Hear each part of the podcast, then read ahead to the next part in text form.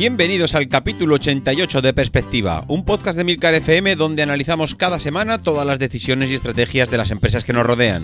Hoy tenemos un programa diferente. Hablaremos de Tesla y su futuro a medio plazo basándonos en las últimas presentaciones, las noticias que nos llegan y su cuenta de resultados. Para ello contaremos con Ramón Cano, Saúl López e Iván Alexis. Si eres de los que te gusta estar informado, no lo dudes. Sube el volumen y acompáñame. Yo soy David Isasi y hoy es 15 de enero de 2018. ¡Comenzamos!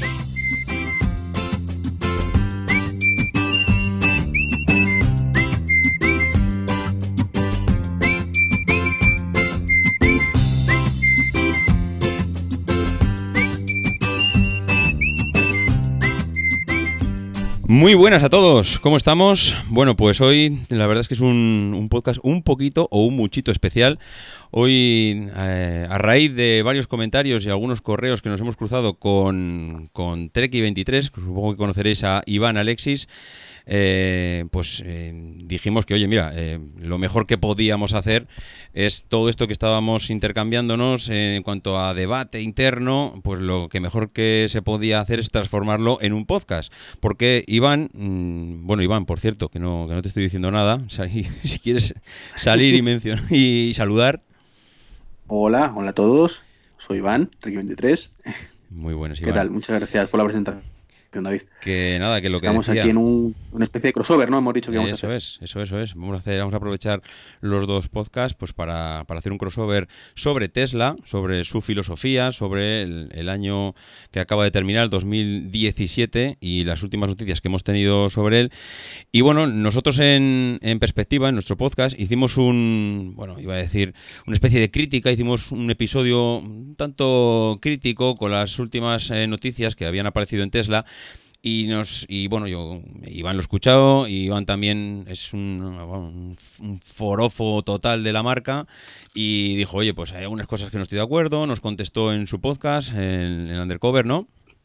Sí, fue uno de los Undercover, efectivamente, el 211 concretamente. Ok, perfecto. Que yo recomendaría escuchar no sin antes escuchar el vuestro, que si no, recuerdo más es el 82, ¿no? Creo que sí, creo que sí. Ya digo que no, recuerdo exactamente, pero diría que sí, que es el 82, eso es. Y, entonces dijimos, oye, pues ¿por qué no, no nos juntamos y, hacemos un, pequeño debate? Lo que pasa que, claro, eh, Iván y yo, pues que por mucho que nos guste, que, no, que nos gusta Tesla, pues dijimos, aquí hay que traer a alguien que, los haya probado y que se haya sentado en un Tesla, ¿no? Y, y la verdad es que creo que tenemos la suerte por, por ambos bandos por decirlo de alguna manera, de tener gente que, vamos, son, son auténticos eh, fieles de la marca y que los han probado y que, bueno, que pueden hablar pues, pues con toda la sensatez del mundo de cómo son eh, estos coches y bueno opinar pues mm, qué ha sido todo este año y poner pues digamos eh, yo iba a decir que mucho mejor que nosotros no Iván eh, seguramente seguramente. Bueno pues uno de ellos es Saúl López que creo que el que no lo conozca por su canal de YouTube pásate a lo eléctrico. Saúl estás por ahí no Sí, he oído Tesla. bueno, lo has soñado, lo has soñado. Pues sí, sí. Saúl, el que no, el que no conozca a Saúl, pues es que no, no está muy metido en el tema de la automoción y Tesla porque tiene un canal de YouTube que tiene miles y miles de suscriptores y lo mismo que decía con Undercover, el que, el que no lo esté hecho ya, pues que, que se suscriba, pero, pero la voz de ya. Y por otro lado tenemos a Ramón Cano, que es un colaborador de Perspectiva. Muy buena, Ramón. Hola, ¿qué tal? ¿Cómo estáis? Muy buenas. Pues eh, Ramón viene por la parte nuestra del podcast y de, perspectiva, pues eh, un poco con esa, con esa mirada crítica, porque aquí casi es un dos contra dos, ¿no? Se puede decir, como en el baloncesto, un dos para dos, en el que tanto Ramón y yo pues hemos sido un poquito críticos con Tesla y por otro lado tenemos a, a Saúl y a Iván que bueno, pues es un poco la, por, iba a decir la antítesis, tampoco es la antítesis. Yo simplemente quería aclarar, una cosa. Eh, hay gente que piensa que Ramón y yo somos unos haters, pero, pero vamos, eh, recalcitrantes. Y tampoco es así, ¿no? ¿Verdad, Ramón? No, no, no, no, la verdad es que no. A ver, eh, a mí Tesla como, como marca me encanta, como concepción me, marca, me encanta, como producto me encanta y me dan rabia muchas cosas que pienso que no lo están haciendo todo lo bien que podrían hacerlo. Y bueno, pues quizás por de vez en cuando dar opiniones que no son exactamente las más frecuentes, pues sí, a veces, eh, a veces te califican de hater y demás. Bueno, no, no, no pasa nada. De todas formas, sí que es cierto eh, que es solo por el tema de, producción industrial y de acabados y bueno, es una serie de cosas que ahora hablaremos.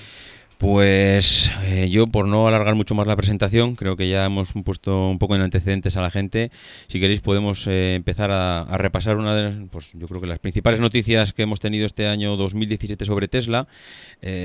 yo creo que por no irnos a principio de 2017, podemos empezar casi por el, por el final, que es lo que más fresco tenemos. Y lo primero de todo, pues fue esa presentación, esa última, iba, a llamarlo keynote. No sé, Saúl, tú estás invitado a las keynote, ¿no? de Tesla.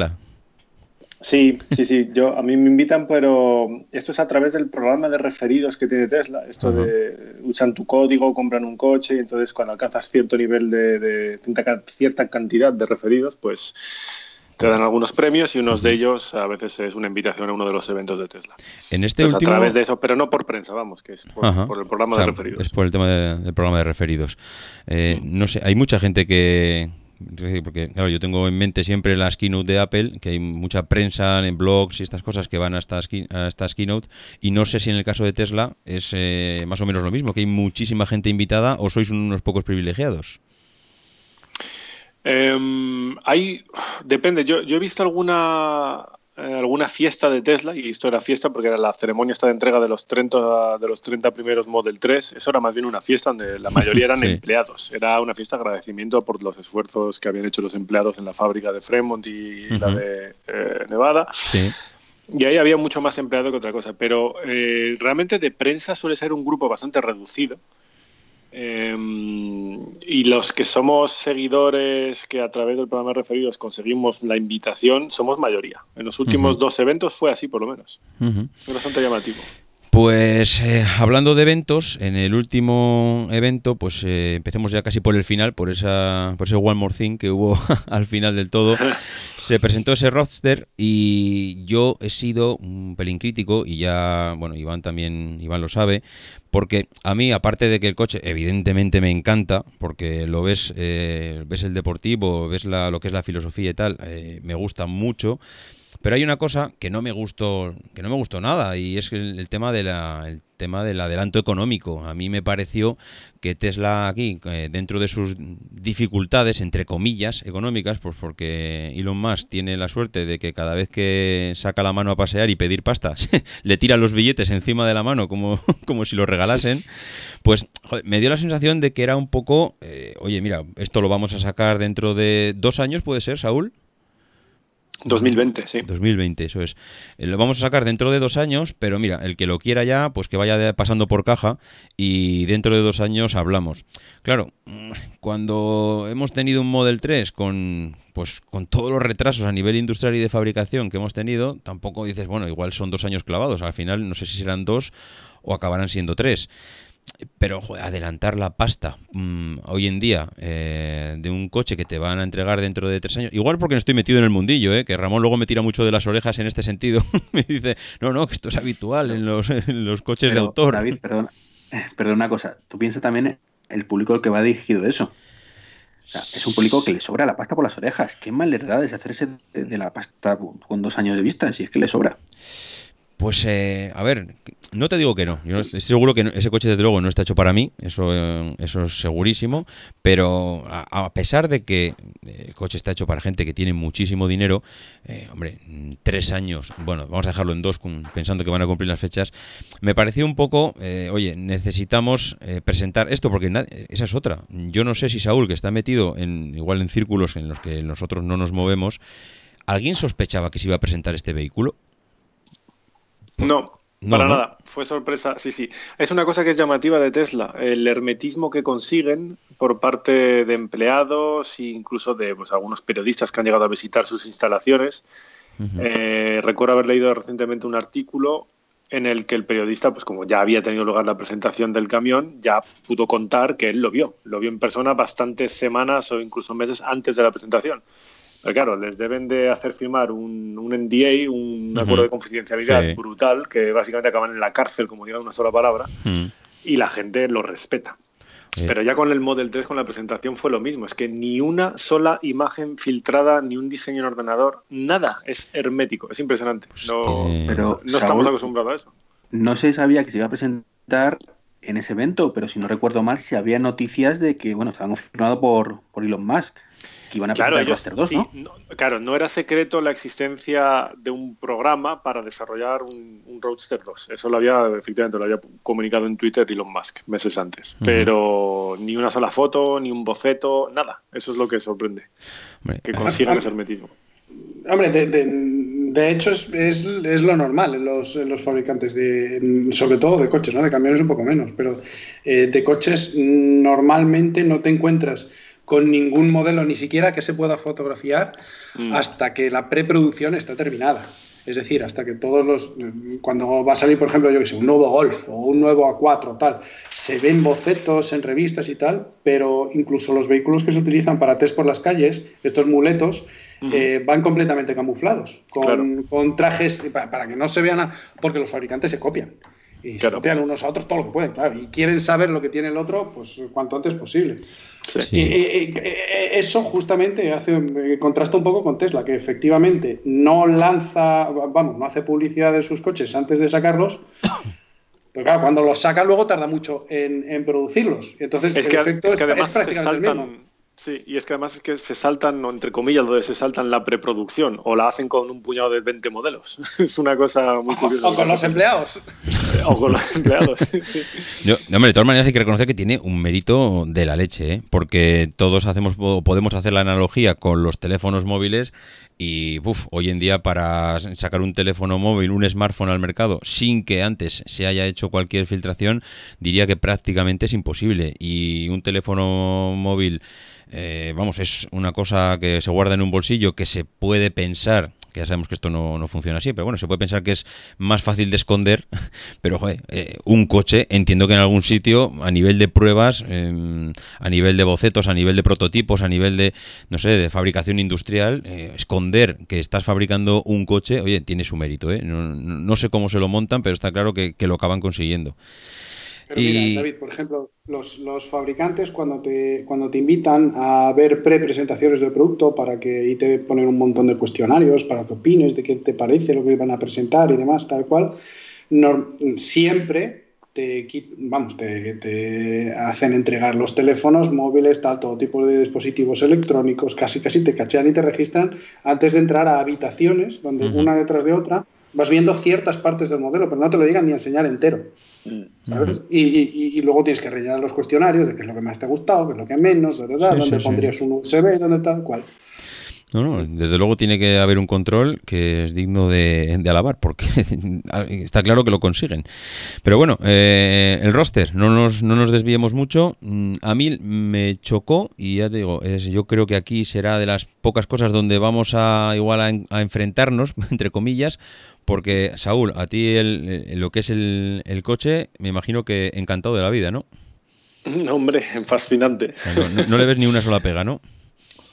No, para mí no, con, con, reservas, ¿no? Es decir, a falta de poder verlo físicamente en, en persona y, de ver cómo lo hacen en, en, realidad, ¿no? Porque yo lo he visto en imágenes, yo no estaba allí, así uh -huh. que en esta presentación no pude y, y, no lo pude montar, etcétera. O sea que con esas reservas, desde luego fascinante, porque a mí, yo sí capto bien la idea que tienen en Tesla cuando hacen esto. Eh, yo sí capto eh, que más que producir un vehículo, eso se trata de lanzar un mensaje. Esto se trata de hacer una demostración de fuerza y decir, mira, técnicamente esto es lo que podemos hacer y esto supera todo lo que se puede hacer técnicamente con un motor que mueve cilindros y pistones.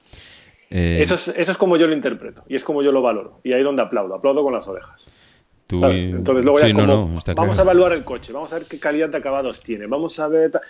Eso es otra dimensión en la que yo también puedo sacar un montón de pegas, porque las hay. Uh -huh. Sería de ciegos no verlas o negarlas. Uh -huh.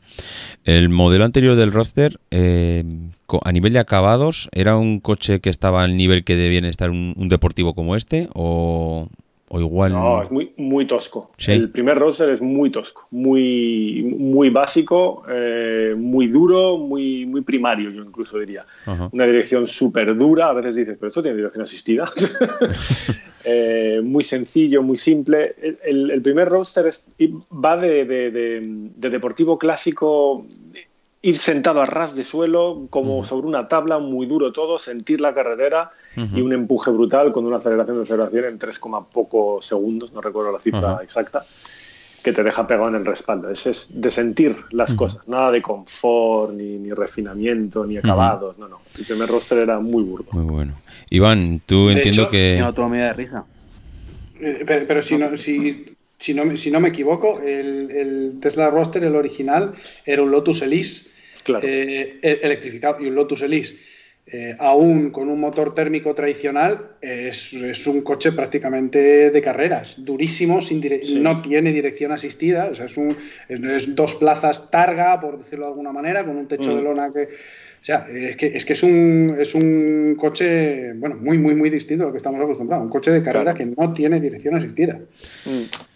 Iván, yo creo que tú pocas pegas le pones, ¿no? No, yo ninguna. Iba a comentar simplemente que, el primer roster, si no me equivoco, tenía también una autonomía de Risen comparación con el 2. No recuerdo la, autonomía es que, Es que cuánto tiempo ha pasado, cuánto tiempo ha pasado entre la presentación de uno y otro. Claro, lo digo porque a nivel 10 años, claro, es que a nivel de desarrollo tecnológico de Tesla, sí, claro. claro, tiene que notarse una barbaridad. 10 años entre un producto y otro, pues bueno, todo Puede que sean 12, puede que sea de 2005, pero por ahí, ¿eh?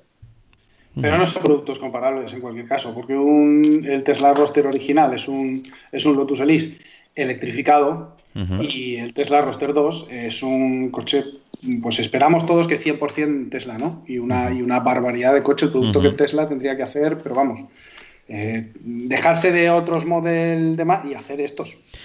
Mm, yo, si queréis, pasamos un poco porque aquí creo que vamos a poder, o que no vamos a discutir mucho. Eh, bueno, hay una cosa Sí, Hay una cosa que sí eh, me chocó mucho, David, cuando lo comentaste tú en el podcast de, que grabasteis. Sí. Y es eh, el por qué decías que, que era mejor lanzarlo antes que el Model 3. Es una cosa que me descuadró completamente y es un poco lo que intenté responder en, mi grabación. Y es que tú, te entendí eso, ¿no? Que tú. Yo creo que lo comentó Ramón, ¿no? Es culpa mía. Ah, no, no, bueno, sí, sí, da igual, no, no, da igual, da igual. Claro, que, que, ¿por qué lanzarlo ahora y no antes que el Model 3? Cuando mm, creo sinceramente, y ahí creo que, que Saúl me da la razón, eh, y, y, vosotros a lo mejor al final también y todo, que, un poco la, idea de Tesla y un poco la, filosofía, que es un poco lo que trata este podcast, es intentar poner el mayor número de coches posibles en, la mano de consumidores para, esa transición eléctrica demostrar que es viable y, lanzar con ello al resto de fabricantes a hacerlo. Entonces, si tú lanzas un superdeportivo que van a poder comprarlo 300 o 3.000 personas en vez de un Model 3 que va a tener medio millón de reservas en, un año, eh, la, diferencia es brutal de, eh, de personas con un coche eh, eléctrico en la carretera. Mm, bueno, sí, sí, sí, yo, yo, te, he entendido. Eh, lo que pasa es que Tesla es una compañía como otra cualquiera con un líder muy carismático, pero vamos, no deja, yo creo que no deja de ser una compañía como otra cualquiera que lo que quiere es hacer dinero.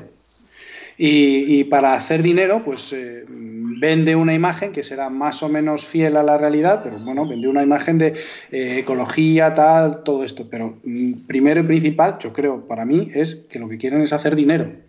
Y para eso, eh, precisamente el Roster 2 es un vehículo, creo, corregidme si me equivoco, pero creo que dijeron que el precio normal eran 200.000 y el precio para la versión un poquito más premium eran 250.000 por adelantado. Eh, sí, me, puedo equivocar.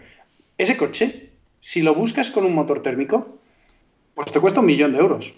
Y ese coche Tesla probablemente, si es capaz de producirlo, lo podría vender por el doble y por el triple. Pero se embarca en la aventura del Model 3, que es probablemente lo que le ha dado eh, quizás mucho, un, bueno, mucha, mucha más popularidad. Y lo está pasando, yo creo que lo está pasando realmente mal. Y luego, si queréis, hablamos de las figuras, eh, de las figuras financieras. Pero es que realmente lo está pasando muy mal. O sea, yo creo que muchas veces no nos damos cuenta eh, de lo mal que está Tesla económicamente. Yo creo que en, tu, razonamiento está tu respuesta. Dices, está para ganar dinero y sin embargo pone un precio que es irrisorio en comparación con la competencia. Sí, pero que te lo pide dos años antes. Es irrisorio, pero, eh, pero adelántame la pasta. Y el 100%, ¿eh? Que, que sí, que sí, pero la, cuestión está en que estás está diciendo, por lo su objetivo es ganar dinero, que por supuesto, como empresa mm, es ganar dinero, pero yo creo que es a largo plazo. insisto en esa parte. El objetivo a de corto ya ha demostrado que no. Creo que no, creo que no es ganar dinero, es evolucionar lo más rápido posible para intentar esa, esa, esa visión de, Elon Musk, acertado o no, eh, cumplirlo lo antes posible. por eso mismo te pone el, roster a un precio de risa entre comillas comparado con los térmicos. Si su objetivo fuera ganar la mayor pasta posible, haría como Apple, que dice yo, mi 40% mínimo de, ganancia, y si lo tengo que vender por un millón de dólares, pues lo vendo por un millón de dólares, que a fin de cuentas lo vale y me lo van a pagar. Mm, sí y, no. Eh, dos respuestas. Una, yo creo que primero erraron en la estrategia eh, porque el producto Tesla, de verdad, para mí debería de ser el Roster 2, si es real, es un coche espectacular, es un coche que de verdad rompe el mercado de los superdeportivos. Creo que le han puesto ese precio que está fuera de mercado por lo barato, y Tesla no es una marca que el resto de productos los saque especialmente baratos y fuera del mercado. Creo que este producto lo han sacado especialmente barato porque lo que necesitan es pillar dinero ahora. Y no es lo mismo adelantar un cuarto de millón o 200.000 o dejar señales de 50.000 que embarcarse en un coche de un millón de euros que es probablemente lo que costaría el, el, modelo equivalente con motor térmico y que es probablemente el precio al que se podría vender este coche hicimos un millón ochocientos mil, un millón doscientos, pero vamos, en ese orden de magnitud, si se pudiese producir mañana. El punto es que lo hacen tan barato para pillar ya. ¿Tú qué opinas, Saúl?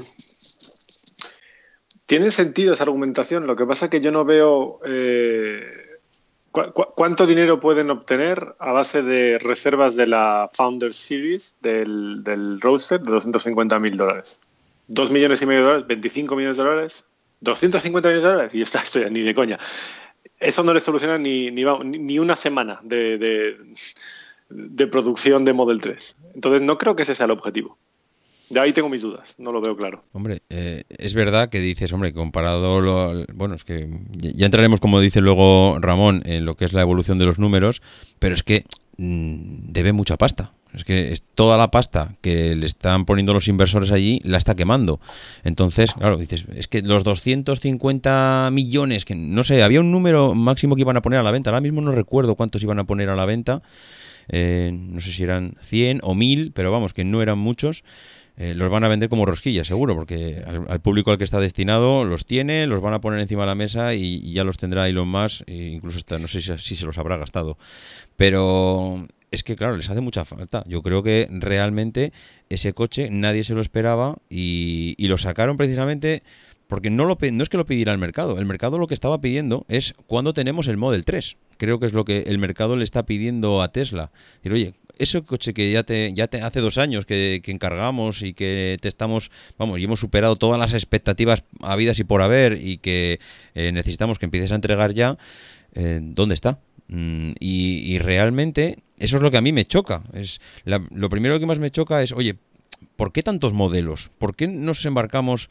Eh, ¿Tienes un Model 3 eh, que es lo que te está pidiendo ahora la gente, eh, pero como rosquillas? O sea, ahora mismo yo creo que todos los que fabricasen se los quitaban de las manos. ¿Y, por qué te metes en...? Es que es lo que no termino de entender y ya entramos, si queréis, un poco, abrimos un poquito más el debate en cuanto a la primera parte esta de el Model 3, el camión y un poco esta, variedad. ¿Por qué te metes en un camión? No, no llego a entender el motivo de abrir tanto la gama ahora cuando realmente el foco está puesto donde está puesto y es que es el Model 3. Eh, que, no sé, alguno de vosotros le ve sentido a que nos hayan presentado un camión? Que creo que Ramón es bastante crítico con el camión. Y, Ramón, si quieres ahora continuar, o bueno, el que quiera. ¿Por qué el, por qué el camión? ¿Por qué un roster? ¿Y por qué no el Model 3? ¿Por qué no seguimos invirtiendo ahí? Eh, todas las energías, eh, en vez de sacar cosas que realmente, no sé, el mercado, no te digo que no las esté pidiendo, pero desde luego no el 80 o el 90% de los que están ahora mismo demandando un Tesla. Yo, yo tengo una teoría con esto y es que bueno, de entrada tenemos que tener claro que la gente que está diseñando un vehículo nuevo, sea un camión o un roadster, no tiene nada que hacer en la cadena de montaje de un Model 3. No va a ser el que te solucione los cuellos de botella en la factoría. Entonces, esos recursos, ¿qué haces? Los despides, los, los tienes ahí ociosos, los tienen que utilizar. Eso por una parte. Y luego, por otro también, eh, Claro, esto genera una serie de expectativas que en el fondo mantiene viva a Tesla. No económicamente quizás, pero desde luego lo mantiene viva en, el foco de, las noticias, en el punto de mira. Le da potencia, le da, le da notoriedad y le da credibilidad. Y cuando un inversor eh, tiene que decidir si afloja más pasta en la enésima ronda de lo que decir, ¿no? sale y no a pasear con la mano y le que lo lleven los billetes, si no presentase estos camiones, roasters y demás ideas que te hacen soñar, probablemente esa gente no aflojase la pasta tan fácilmente. Eh, él está jugando mucho con esa confianza ciega que tienen los inversores que están dispuestos a creer en su proyecto un proyecto que realmente, si tú pones fríamente las cifras sobre la mesa desde un punto de vista económico, no se le ve mucho sentido. El analista más riguroso diría, no, yo ahí no. Pero esto parece ser que va más allá, o por lo menos a los hechos me remito, ¿no? Eh, y efectivamente el Model 3 es un gran riesgo para Tesla porque se le podría atragantar si hay un problema de producción gordo, si no entrega no ya mil vehículos a la semana, que eso es lo que estaban entregando de Model S y Model X en 2017, sino suben rápidamente a 5 o 10 mil a la semana y entonces ya empiezan eh, ya no solo a demostrar, hey, ya ha producido 100.000, ya ha producido 200.000, sino que empiezan a recibir ingresos y a aliviar un poco su situación eh, económica. Si eso no se, no se da, tienen un serio problema, está claro. Así, así no podemos discutir porque estamos de acuerdo en todo. es que, no, a ver, no, no mi, mi, punto de vista es que es exactamente el mismo. O sea, eh, te han, presentado un roster 2 y han presentado un camión para mantener el hype. Porque ahora mismo eh, es que es mi punto de vista. ¿eh? Ahora mismo lo que necesitan es financiación. O sea, necesitan, están realmente atrapados en los cuellos de botella de producción del Model 3 también, y sí me permito decir que por un poco de soberbia industrial, porque hay, ciertas, hay ciertos em, procesos en el mercado de, la fabricación de la automoción que, bueno, que si, si aplican todos los fabricantes a nivel industrial es por algo, no es por casualidad, la validación de las máquinas, además, que Tesla se salta. y, claro, luego se paga. esas cosas luego se pagan. Y segundo, efectivamente, em, cuando Elon Musk sale a, pasear, eh, pues le llueven los billetes. Pero ojo, en la última ronda de financiación, que fue una de las más grandes, si no recuerdo mal, al final la financiación fue en, bonos no convertibles al 5,7%. Es decir, es como se financia una pyme en España. O sea, mm, eh, la, deuda de, de, Tesla está creciendo de una manera... Mm, y yo entiendo que Elon Musk debe buscar otras formas de financiación y otras formas de financiación sobre todo pasan por mantener el hype y efectivamente de esa manera también además da empleo a toda la gente de diseño, toda la gente de planning, que, mientras se produce el Model 3 pues no pueden estar cruzados, lógicamente. También podrían hacer una moto que sería más rápido. Mm, sí, eso seguro. Porque tú, Ramón, lo que es el concepto del camión, eso sí que, al contrario que el roster sí que lo veías, lo del camión no terminas de verlo, ¿no? No, sé si, eh, bueno, seguro que todos hemos visto Los Simpson y seguro que, todos nos acordamos de que Los Simpson sacaron a, Donald Trump hace años de, presidente de Estados Unidos, ¿no? Y también sacaron un capítulo, sí, sí, no, es, joder, pero también sacaron un capítulo en el que le dejaban a Homer diseñar un coche y lo llamaba, y Homer le puso hasta el nombre, no sé si os acordáis, se llamaba Cañonero. Y era un coche. ¿eh? Y era un Buenísimo brutal en todos los sentidos, brutal. Claro, luego era un desastre. Entonces, cuando empezaron a contar cosas de lo que podía hacer ese camión y las prestaciones que tenía y más tal, pues es cañonero. O sea, es, oye, a ver, haced un camión que mole. Ya, pero es que tiene que... No, no. O sea, da igual para qué se vaya a aplicar. Tiene que molar. Hmm. Y eso es lo que, fíjate, están, una de las cosas más importantes del camión es el coeficiente aerodinámico. Y no sé si os habéis dado cuenta que este camión, que es, bueno, pues es, bastante bonito, eh, se parece a, un, a, una locomotora de AVE. Que, sí. que, sí que circulan, que sí que circulan a las velocidades muy altas y lógicamente la aerodinámica cuenta mucho. Bueno, en un camión la aerodinámica está compuesta, como en todo vehículo, eh, de dos partes, de la delantera y de la trasera. La dificultad de la aerodinámica de los camiones es que tienen que acoplarse a semirremolques de todo tipo de formas. Una hormigonera no es lo mismo que un, camión de transporte de áridos, que no es lo mismo que un camión de movimiento de tierras, que no es, lo mismo que un camión frigorífico. Y al final, toda la parte del remolque y toda la parte del rebufo es la que, compuesta con la, con la tractora, al final te da el coeficiente aerodinámico. Es decir, cuando dicen, ah, el coeficiente aerodinámico es 0,36, ¿de qué? ¿Con qué remolque? Si te falta más de la mitad del vehículo para poder calcular el coeficiente aerodinámico. Eh, y bueno, bueno, y muchas otras cosas, pero la presentación yo para mí estuvo salpicada de un montón de cosas que eh, que realmente si estás en el negocio de los camiones, pues, pues, hombre, yo entiendo que haya muchas compañías que lo vayan pidiendo porque desde luego es un icono y desde luego es publicidad no gratuita, pero es mucha publicidad que de momento estás, eh, estás pidiendo, yo qué sé, estás reservando 100 eh, camiones. No sé, Saúl, ¿hay que, ¿hay que pagar algo por reservar los camiones o no?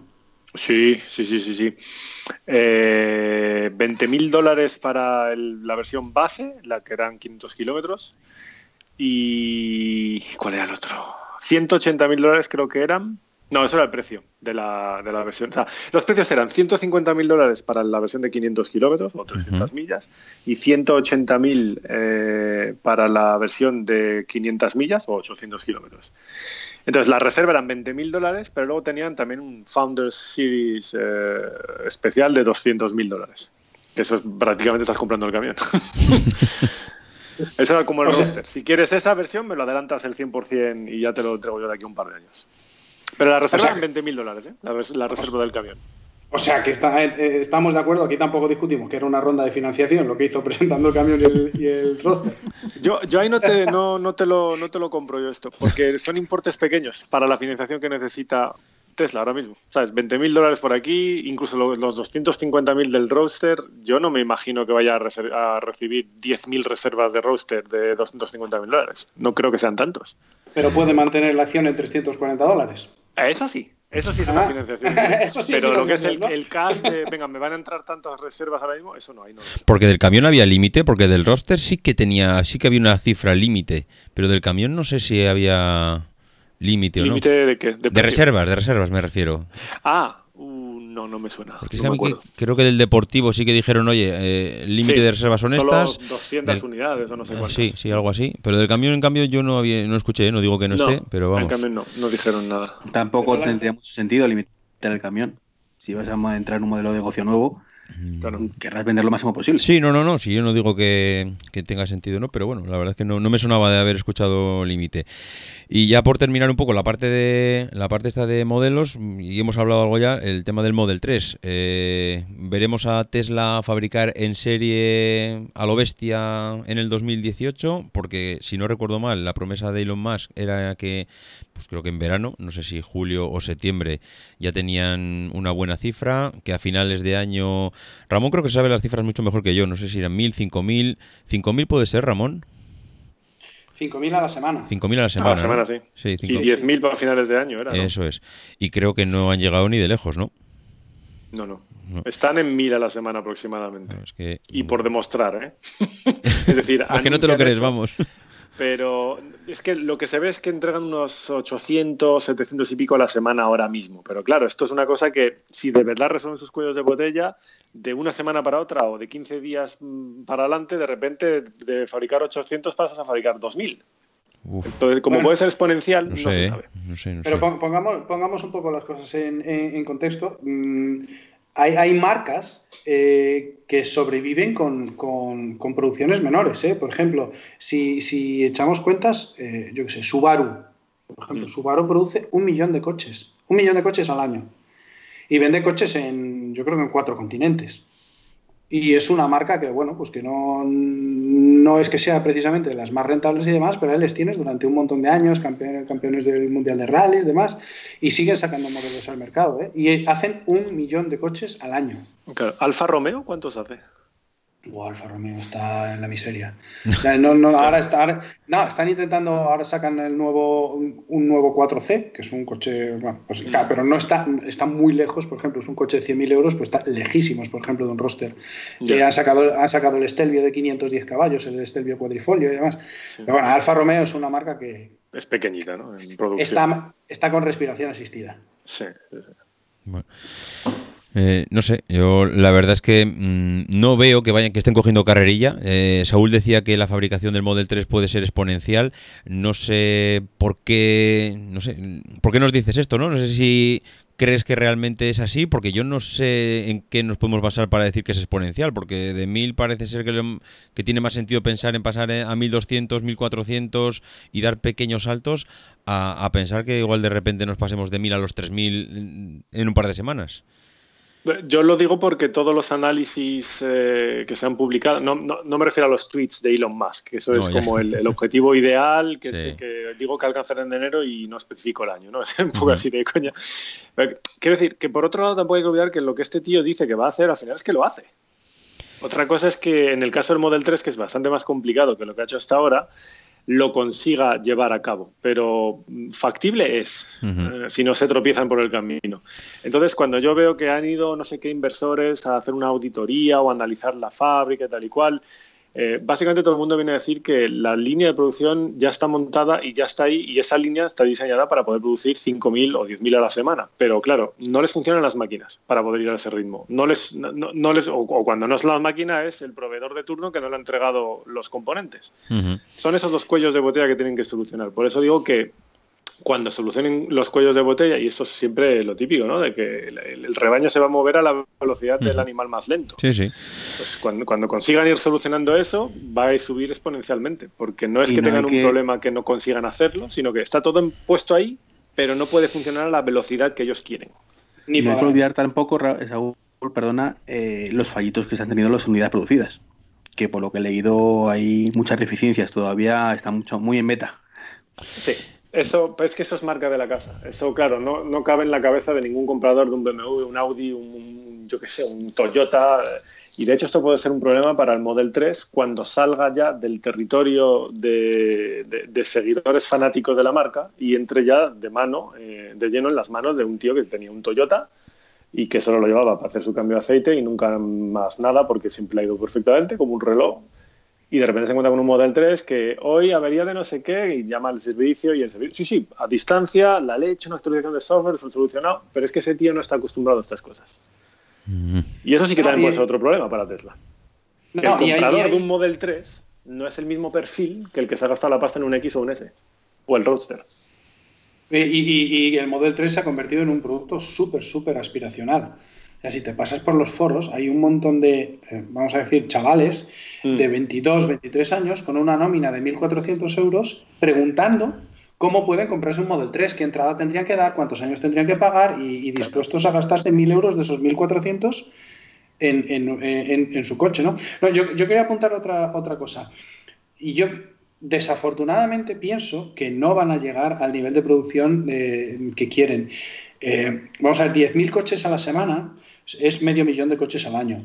Eh, si tú te vas a una fábrica, por ejemplo, eh, que es capaz de asumir esos volúmenes, tú te vas a Figueruelas, eh, la Opel, o te vas al Musafes, la Ford, lo que ves son camiones, camiones y camiones de proveedores que están entrando en, bueno, en empresas que están justo al lado de la fábrica, donde se monta todo lo que después va a entrar en la cadena de producción, pero ya ordenado. Es decir, estos, estos, asientos son asientos de cuero rojo, estos asientos son, asientos de tela tal, estos asientos son tal, y todo va ya ordenado y lo único que hace la fábrica es ensamblar. lo único que hace la fábrica es ensamblar. La fábrica de Tesla no ensambla. La fábrica de Tesla monta los coches enteros. Sí, sí, es que han integrado todo. Claro, y, es muy difícil. Entonces, ¿cómo no vas a tener problemas con los proveedores? ¿Cómo no vas a tener problemas con los proveedores si te estás saltando todo lo que los proveedores saben hacer y lo que, en lo que son buenos haciendo? Pero es que son, pero es que son muy buenos, ¿eh, Ramón. Yo he estado en la fábrica de Mercedes en Vitoria y es una auténtica obra de relojería ver cómo funciona una fábrica. No sé cuántos eh, Mercedes sacará eh, esa fábrica al año o a la semana, no, tengo el dato.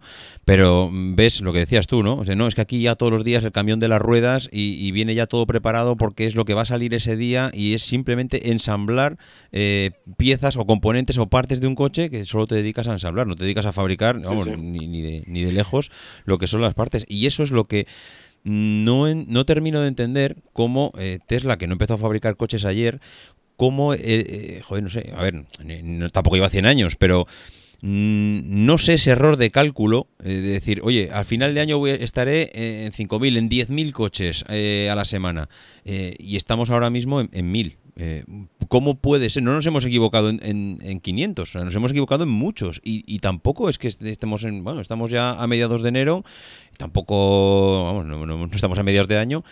Pero no sé, no, termino de verlos arrancar. Eh, y el no verlos arrancar significa que si a final del 2018 no están fabricando esos 10.000 a la semana, eh, yo no sé la paciencia de los que hayan adelantado ya el dinero hace ya dos años, pues cuánto puede tener. Y ya no es por la paciencia de esta gente que, como dice, como dice Ramón, yo creo que hay auténticos fieles y seguidores y, vamos, que no van a fallar. Pero claro, ese prestigio, ese volver a salir afuera a seguir pidiendo dinero, creo que le puede hacer más daño a Tesla que lo que es la gente que pueda reclamar porque necesita el coche. La gente ya le han dicho que tiene que esperar y, va a seguir esperando.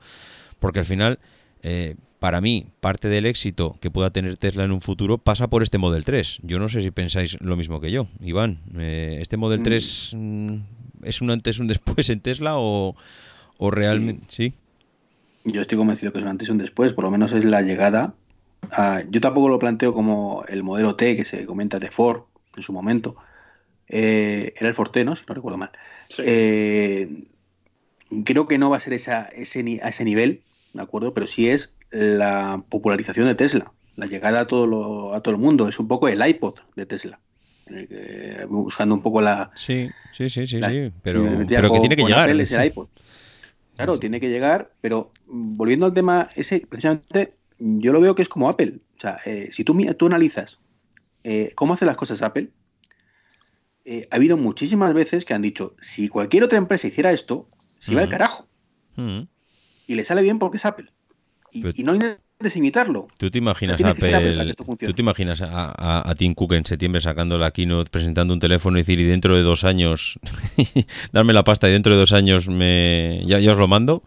Es que eh, no es lo mismo, evidentemente. Pero cuando, se, cuando lanzaron el iPhone original, lo presentaron en enero y dijeron hasta junio nada.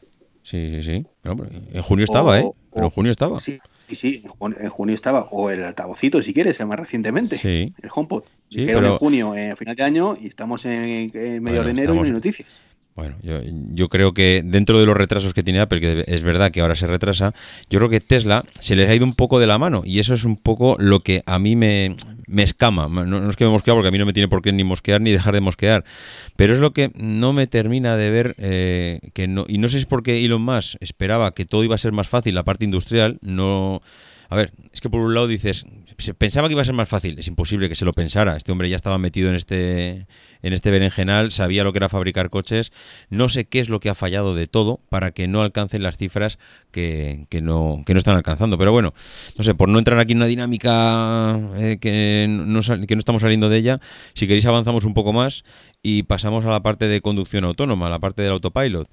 Mm, aquí yo cuando hicimos en su día el especial de automoción en perspectiva, en el podcast de perspectiva, eh, recuerdo una, una, primera charla con, con Ramón en el que me abrió un poco los ojos y me hizo ver que, que el autopilot no, no es un coche que te montas y conduces, estás en la puerta de tu casa y te lleva al trabajo sin haber tocado el volante y las otras maravillas. Realmente me dio la sensación de que no está tan avanzado como la gente cree y que Mm, los competidores es posible que en algún momento lleguen al mismo nivel en el que está Tesla ahora mismo o incluso lo superen, que no sé, ¿eh? ahí sí que me pilláis. Yo no sé, Saúl, si tú controlas ahí más, eh, ¿a qué nivel estamos ahora mismo con el autopilot? Yo em, tengo que referirme al accidente este mortal que sufrió en Estados Unidos. Un conductor que pasó por debajo de un camión. No sé si recordaréis. Sí, sí, sí. sería de los primeros, ¿no? O el primero. Fue, no sé si fue el primero, pero vamos, sí, de los sí, primeros. Sí, sí, eso es. Y, y, eso marcó un punto de inflexión en la evolución del programa del autopilot en Tesla bastante importante, porque hasta ese momento lo tenían desarrollado con eh, la empresa israelí Mobileye, eh, y después de, en fin, ahí nunca, nunca hay una cosa, una versión clara ¿no? de los hechos, pero en fin, cruce de acusaciones, etcétera, que si tú estás llevando las cosas demasiado lejos y este software no está diseñado para eso, que si tal cual. Se acusaron unos a otros de varias historias y al final rompieron, Mobileye se fue por su lado y Tesla dijo, bueno, pues ahora lo rediseño todo yo, de nuevo lo mismo, integración vertical, todo lo hago yo en casa, diseño componentes, diseño software, lo hago todo y parto de nuevo de cero con el Autopilot 2 que es la, nueva versión, que tiene muchas más cámaras y con este, esta red neural que ellos llaman Tesla Vision, eh, que es lo que eh, al final les acabará llevando al nivel de autonomía 5. Esos son los planes de Tesla. Entonces, esto supuso un enorme revés y un retraso inmenso en el desarrollo del autopilot. Y todavía a día de hoy, yo he probado recientemente un coche con autopilot 2 y se le ve más dubitativo, más torpe, menos fino de lo que era el, autopilot 1 en 2015.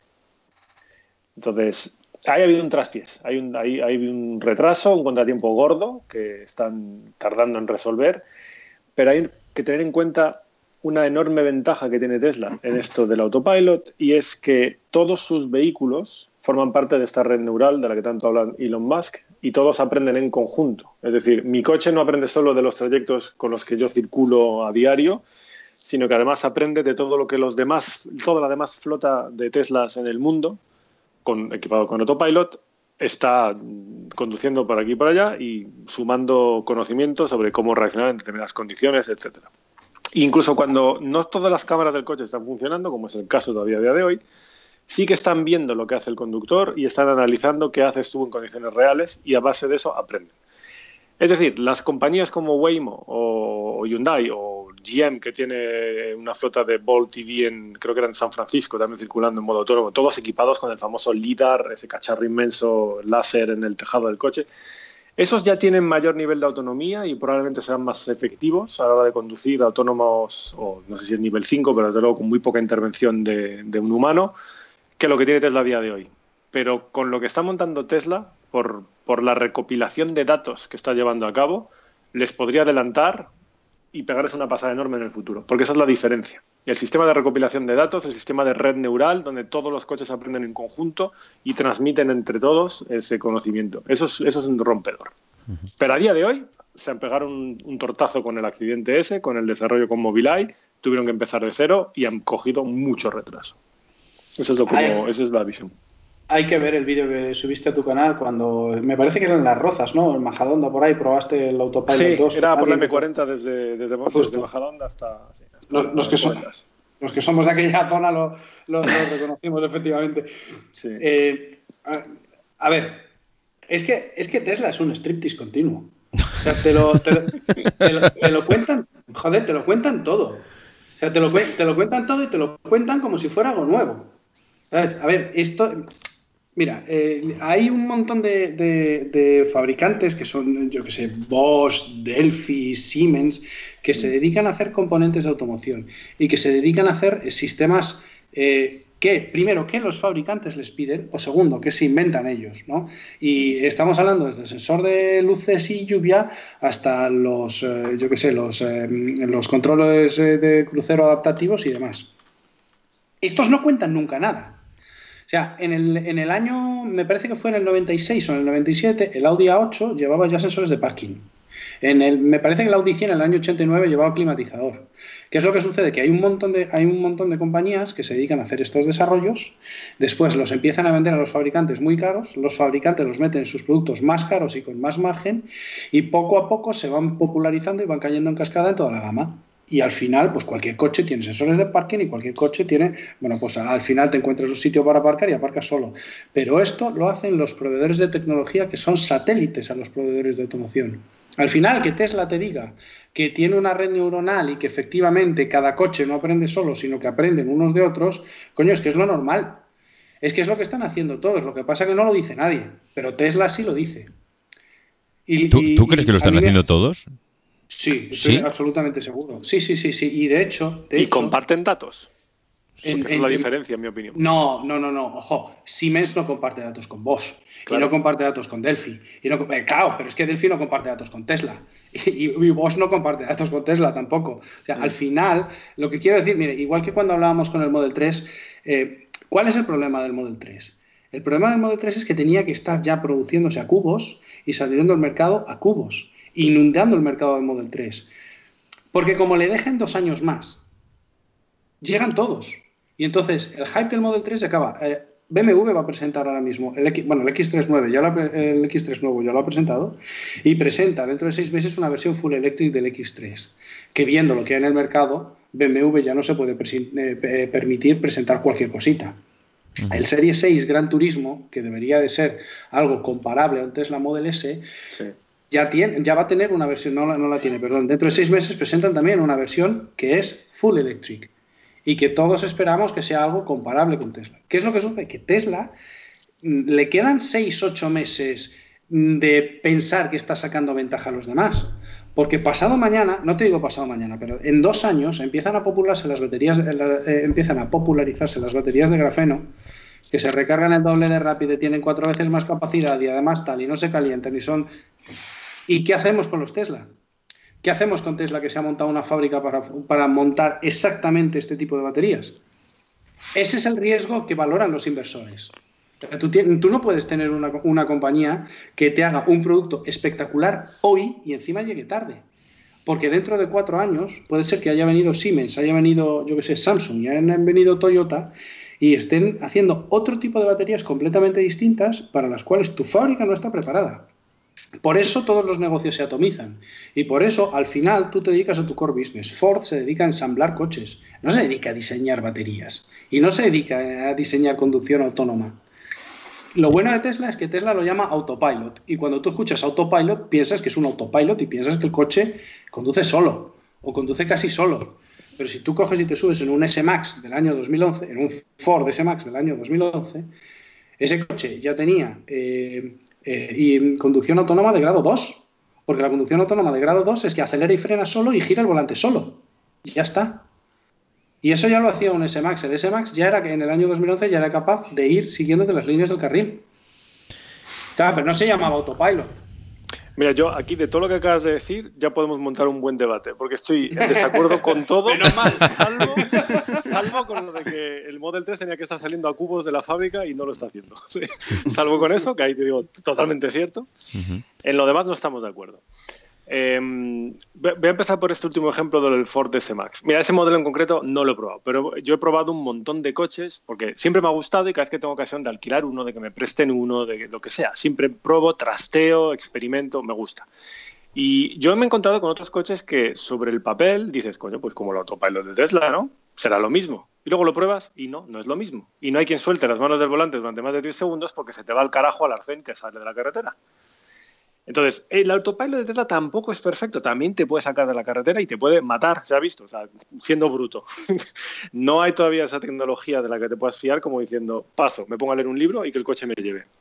A lo mejor llega de aquí a tres meses o de aquí a un año, pero a día de hoy no la hay. Pero la que hay, cuando tú en papel comparas sistema de mantenimiento del, coche dentro del carril automático, acelera y frena solo, aparca solo, tal y cual, cierto, muchos lo tienen, pero luego lo pruebas en la realidad y no funcionan igual. Y hasta ahora, los que, de entre todos los que yo he probado, a pesar de todas sus pegas y limitaciones, el mejor y con diferencia sigue siendo el autopilot de Tesla. del resto de cosas que dijiste, eh, sobre todo, no sé, me gustaría destacar que el tema de la ventaja que tiene Tesla, que para ti crees que se la están comiendo y que BMW saca un Serie 6 Gran Turismo eléctrico dentro de seis meses, yo es que llevo mucho tiempo mirando muy de cerca todas las marcas en cuanto a lo que presentan en el eléctrico. Y ya es que yo me estoy cansando. Pierdo la paciencia porque Tesla, que tiene lo que queremos todos, no consigue sacarlo. Y los que podrían sacarlo porque tienen todo el know-how para producir coches a chorros, no les sale de las narices producirlo. Y yo es que me cabreo, me enciendo cuando pienso en esto, porque BMW va a presentar, y fulano va a presentar, y Mengano va a presentar, y cuándo está en el concesionario para que yo me lo lleve. Pero no será una estrategia, Saúl, no será una estrategia de que no ven que el mercado está ahí seguro que yo estoy seguro que están conteniendo, tirando de, las riendas del caballo. No les da la gana hacerlo. Claro, porque todavía están exprimiendo la vaca del motor de combustión. Claro, ese es el motivo. Por eso no lo saben ya. Pero, pero ¿por qué están exprimiendo la vaca? Porque todavía no hay demanda. No, no, no, no. Pero no solo eso, David. Vamos a mirar los resultados financieros. Coño, BMW, ¿qué quiere? BMW es la mitad propiedad de una familia, la mitad acciones. ¿Qué quiere? Pagar dividendos. Y lo hace a cubos. Entonces, ¿para, qué se van a meter en líos de sacar un vehículo eléctrico demasiado pronto? Cuando además el mercado pudiera ser que todavía no estuviese maduro. O sea, ¿por qué, ¿por qué lo va a hacer Audi? O por qué lo, te, digo más, ¿por qué lo va a hacer Ford? si no, tiene, no tiene ningún sentido. Sí, no, no, se, se, cae por su propio peso. Y segundo, hay que, la gente debería de tener eh, claro esto que comentabas, David, al principio del podcast, de, claro, cuando hicimos el, resumen de la automoción, me parece que fue en verano, fue en, fue en verano, sí, el año pasado. En aquel momento yo, eh, yo tenía un Model S y una de las cosas que más sorprendía a la gente era saber que un Model S llegaba en ese momento a una rotonda y no sabía qué hacer el autopilot. Porque tú cuando escuchas autopilot dices, coño, esto conduce solo. Pues no, el autopilot te mantiene dentro de tu carril. Ya está. Y si, si hay un coche delante, frena. Y si no hay, pues sigue hasta, hasta alcanzar la velocidad máxima que tú le hayas, que tú le hayas eh, configurado en función de lo que haya leído eh, la señal más el offset que tú le hayas programado. Ya está. Eso es el autopilot de Tesla a día de hoy. Bueno, hay más, ¿eh? Si te invade un camión o un, un coche tu carril, lo esquiva, frena, se desvía, hace algo más que eso. Pero es cierto, lo de la, lo de la rotonda que dices de este verano pasado, a día de hoy, sigue igual. No se te ocurra meterle en una rotonda. Y, no se te ocurra y no se te ocurra pensar que tú estás llegando al desvío a, tu salida de la autopista y el coche se va a salir de la autopista. No, no, el coche seguirá hacia adelante y el navegador recalculará la ruta hasta que tú decidas que el coche se salga de la autopista. Pero si le marcas la salida con el intermitente, sí sale. Bueno, no, no sale, se cambia de carril. No le, tú no le puedes.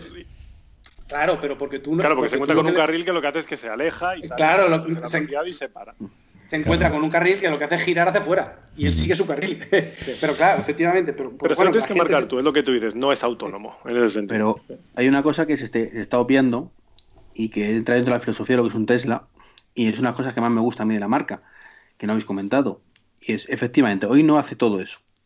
Pero tú te compras cualquier vehículo de Tesla hoy y cuando salga una actualización dentro de dos años, ponle, que le dé la autonomía total o que simplemente se salga del carril de forma autónoma, tu coche, comprado en 2018, lo va a tener.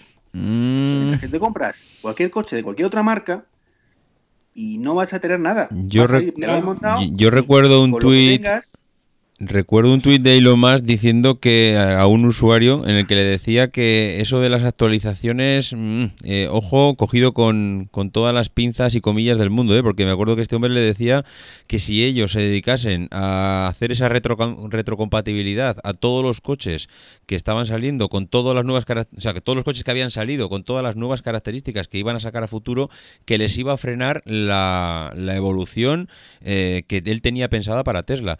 Con lo cual, yo no tendría tan, caro, tan claro que, que, Elon Musk tiene en mente que todo lo nuevo que salga o que saque Tesla mm, se va a dedicar a hacerlo retrocompatible con, con los coches anteriores, ¿eh, Iván?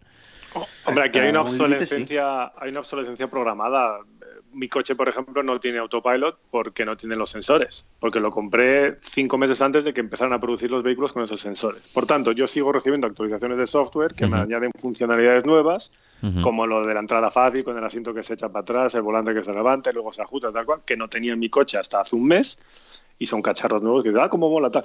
Pero autopilot ni tengo ni tendré.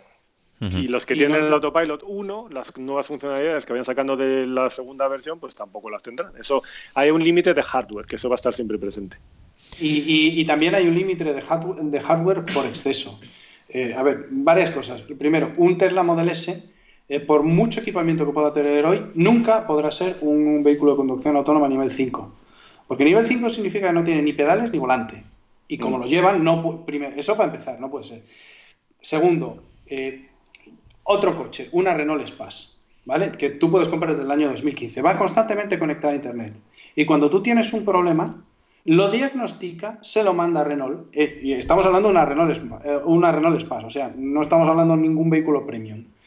Lo diagnostica, se lo manda al servicio oficial más cercano, te pide la cita, el servicio oficial pide las piezas y cuando ya está todo preparado, te enciende el testigo para que vayas al servicio oficial. No nos, no nos olvidemos cómo funcionan las marcas. La excusa, o sea, las marcas lo único que hacen es vender coches para tener parque circulando y, y vender recambios a ese parque. La mayor parte de los beneficios de las marcas no viene de vender coches, viene de vender recambios para esos coches que vendieron hace tiempo. Y por eso muchas venden coches apenas sin margen. ¿Qué sucede, con, ¿Qué sucede con las marcas tradicionales? Las marcas tradicionales apoyan redes de distribución, que normalmente tienen tanto servicio de ventas como de postventa. Si tú no haces que los vehículos de tu marca vayan al servicio de postventa, estás secando tu red, les estás ahogando financieramente, porque de vender vehículos no viven. Entonces, las marcas tradicionales no pueden decidir de la noche a la mañana, y no lo van a hacer porque es parte de su negocio, mandarte actualizaciones a tu coche. Lo que quieren es que si te mandan, te manden un aviso de que tu coche se puede actualizar, que puede ser una campaña, que puede ser de seguridad o no, o puede ser simplemente que tú vas a Renault y resulta que antes cuando, em, por ejemplo, el pincho USB te leía las canciones, ahora además te las canciones y las carátulas. Y el testigo que antes te avisaba de esto, pues ahora te avisa de esto y lo otro, y te salen nuevos mensajes. Y te lo actualizan. Pero te lo actualizan en el taller, porque lo que quieren es darle rentabilidad a la red, que es de lo que viven. Es la red la que vende sus recambios. Entonces, no pensemos cuando, cuando Tesla te dice, no, no, es que mis vehículos se pueden actualizar a través de Internet. Bueno, primero, pensemos que tiene un modelo de negocio diferente y segundo, pensemos que lo que nos dice Tesla, Tesla lo tiene y no significa que los demás no lo tengan. Porque puede que lo tengan, pero no quieran explotarlo porque va contra el resto de su estrategia de mercado. Sí, pero al final como, como cliente tú buscas una serie de servicios. Claro, claro. Pero mira, hay, otra cosa, dicen, joder, es que en la última actualización, a mí esto me parece magnífico. O sea, en la última actualización hay un nuevo mapeado de los motores eléctricos por el cual el Tesla, en vez de acelerar en 4,3, acelera en 4,1. Oye, eso es magnífico. Pero eso se puede hacer en un vehículo eléctrico, en uno térmico no. ¿Por qué? Porque aunque tú vayas al taller y te hagan una nueva programación, eso no sería legal, porque todos los, todos los vehículos con motor térmico llevan una contraseña de homologación europea, que es la conformidad de que el motor tiene la programación exacta con la que fue homologado. Si tú le mandas una actualización y lo cambias, el vehículo pierde su conformidad. Ya no es el vehículo homologado, es otra cosa. Y por eso los fabricantes no te pueden actualizar el software del motor del vehículo. y a veces lo hacen. Otras muchas cosas. Sí, sí, y lo hacen, y lo hacen. De hecho, lo que pasa es que tienes que ir al servicio oficial. Claro. Y, pues he ido y, el mío no me lo ha actualizado, ¿eh? Yo hay, yo hay una cosa que, que guardo en la, en la, retina de hace 10 años y todavía tengo uh, memorizado eh, a Steve Jobs presentando el iPhone y diciendo que tenía dos años de ventaja eh, con respecto a la competencia. Y realmente los tenía. Si no eran dos, eran más. Porque para cuando la competencia quiso reaccionar y presentar teléfonos que incluso luego a nivel de hardware estaban por encima del propio iPhone, eh, pasaron esos dos o tres años tranquilamente. Pero tranquilamente. Claro, ahora veo a Tesla, que hace también dos, tres años que nos deslumbró a todos, por lo menos a mí, que yo soy alguien que está fuera del sector de, la automoción, ¿eh? no, no estoy metido para nada, en el que nos presentó un coche con una duración de batería que hasta ahora era inimaginable a día de hoy no sé si lo mismo, pero ya se empiezan a ver coches que a nivel de duración de batería ya hay cosas que dices, bueno, oye, pues no sé si eran 600 kilómetros, pero empiezo a ver cosas de 400, 500, no sé. Eh, con lo cual, bueno, esa parte parece que esos dos años ya no los hemos comido. A nivel de diseño, y es lo que, y esto lo hemos comentado antes un poco por encima con la parte del Robster, eh, bueno, oye, eh, a nivel de diseño, por lo que muchas veces estoy escuchando por ahí, los coches de gama alta mm, parece que están por encima de lo que puede tener a nivel de acabados un Tesla Model 3, no sé si el S pero bueno, mm, digamos... Sí, sí, y el S, te lo confirmo. Sí, ¿no? Entonces, bueno, esa parte tampoco podemos decir que Tesla está por encima. A nivel del autopilot, pues bueno, lo que hemos dicho, eh, hay, ahí sí que puedo decir que igual no la experiencia de uso, por mucho que igual no sea lo que tiene, no sea lo que pensamos todos, pero que igual la experiencia de uso sí que puede ser por encima de lo que tienen los demás, que tampoco puedo decir que haya probado ninguno. Pero mm, Ramón dice que hay coches que hacen cosas similares, Saúl dice, oye, similares sí, pero, pero oye, que, que cómo lo hace Tesla no es lo mismo. Eh, no sé, a mí me da la sensación de que nos hemos comido esos dos, tres años de ventaja, que los demás tienen el producto, que están ahí agazapados en la sombra, como diciendo, oye, cuando llegue el momento, zas, yo pego el zarpazo, saco aquí mi coche, lo pongo a precio de mercado, porque encima, a nivel industrial, lo voy a poder hacer, y estoy convencido que lo voy a poder hacer, porque ya los estoy haciendo como churros, y, entonces Tesla se va a quedar con una cara como diciendo, uff, mm, pues que me he comido esos dos, tres años de ventaja. Mm, no sé. te lo voy a matizar, te lo voy a matizar. Venga el, Tesla Roadster, el que saldrá para 2020 con un poco de suerte, mm. tiene mil kilómetros de autonomía. Ostras, pues mira, eso por ejemplo, ya yo por lo menos no sé si... Y el rollo, el rollo es que claro, saben muy bien jugar a mantener el hype por, por, vamos, por los cielos. Y es que no han dado ni un solo dato de la batería. Nadie sabe cómo ni por qué, pero tiene mil kilómetros de autonomía. Así creo que dijeron que eran un, un pack de baterías de 200 kilovatios hora. Entonces, eso es lo que deja aún más loco a los analistas, porque dices, ¿cómo meten eso en ese coche? es que te lo iba a preguntar ahora mismo. y ahí te quedas. Y ahí te quedas. Entonces, puede ser bluff, puede estar de farol, no lo sé. Lo que pasa es que sería demasiado arriesgado, yo creo. Eh, o puede que tengan algo entre manos. Hombre, yo sé. Pues te voy a decir, Pues te voy a decir de dónde creo que viene la cosa. Y, esto es absolutamente una, apuesta personal. Yo creo que en el, en el, roster le han metido mm, probablemente dos motores de, de 500 caballos o de 400 kilovatios cada uno, para llegar a una cifra que sea aproximadamente algo superior a 1000 caballos, que si son 1000 caballos lineales, como te aporta un motor eléctrico, pues te puede dar esa aceleración brutal que no tiene ningún otro, otro vehículo. Pero ¿qué sucede?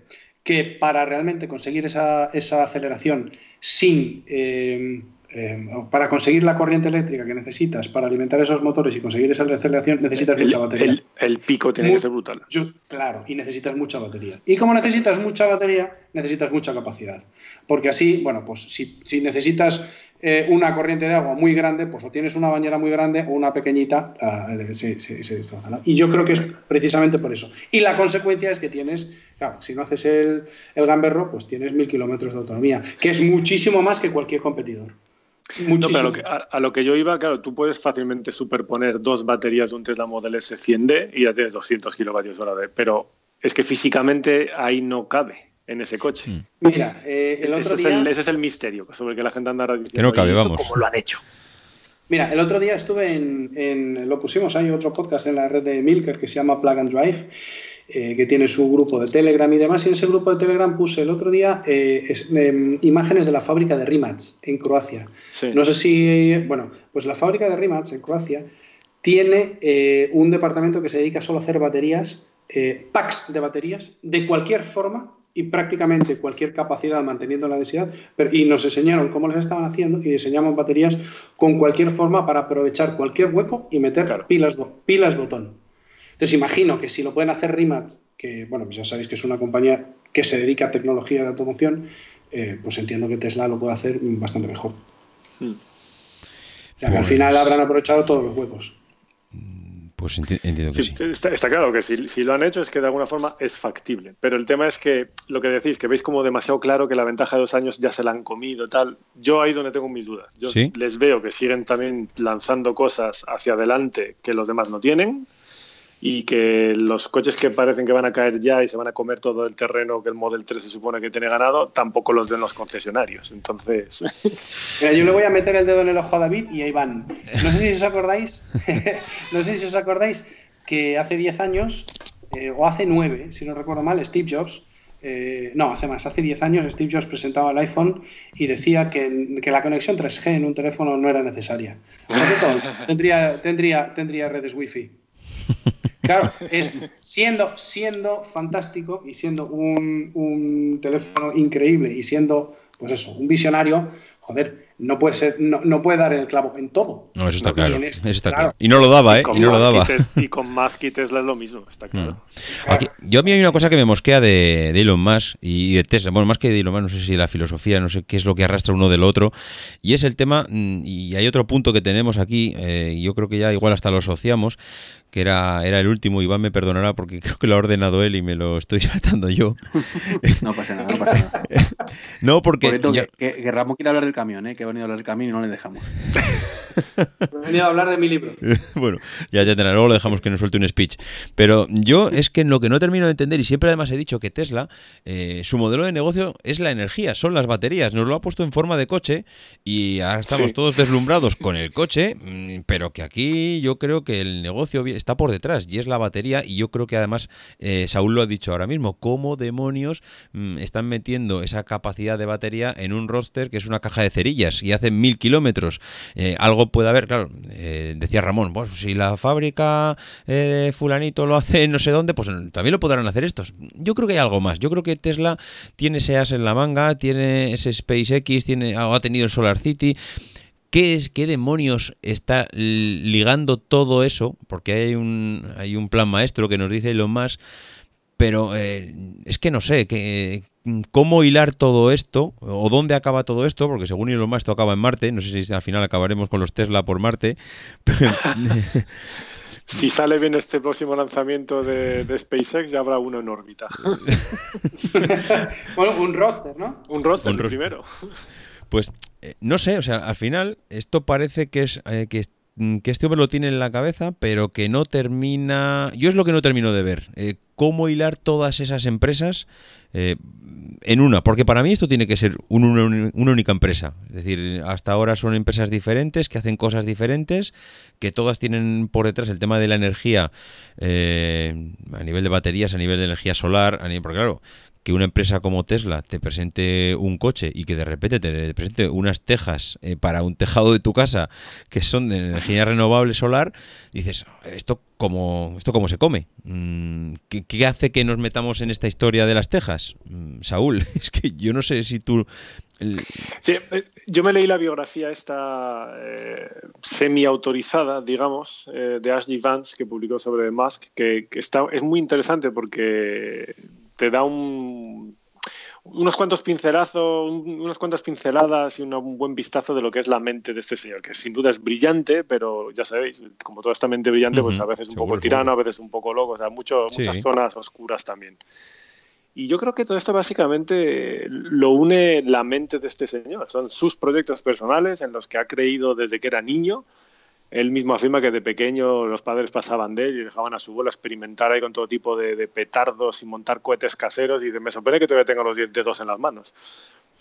es un tío realmente excepcional. Y, todo esto le viene desde que era pequeño. Y, es simplemente su proyecto personal eh, que, en, el que muchos otros han creído porque él solo no, no hubiera podido ni de broma, vamos y lo está llevando a cabo, pero por eso está, por eso hace cosas tan raras como pues con una misma empresa te produzco un tejado solar o te hago un power pack de baterías que resuelve problemas de apagones en Australia o te hago un camión o un coche o los túneles. o, unos túneles o sí, bueno esto ya es otra empresa pero vamos, todo sale de esa misma mente. O te mando un cohete a Marte o y, todo no, o sea, no está conectado unas cosas con otras, pero sin duda la tecnología y los avances que puedan encontrar investigando unos y otros sí pueden luego ser compartidos y mejorar eh, a todas las empresas, eso está claro.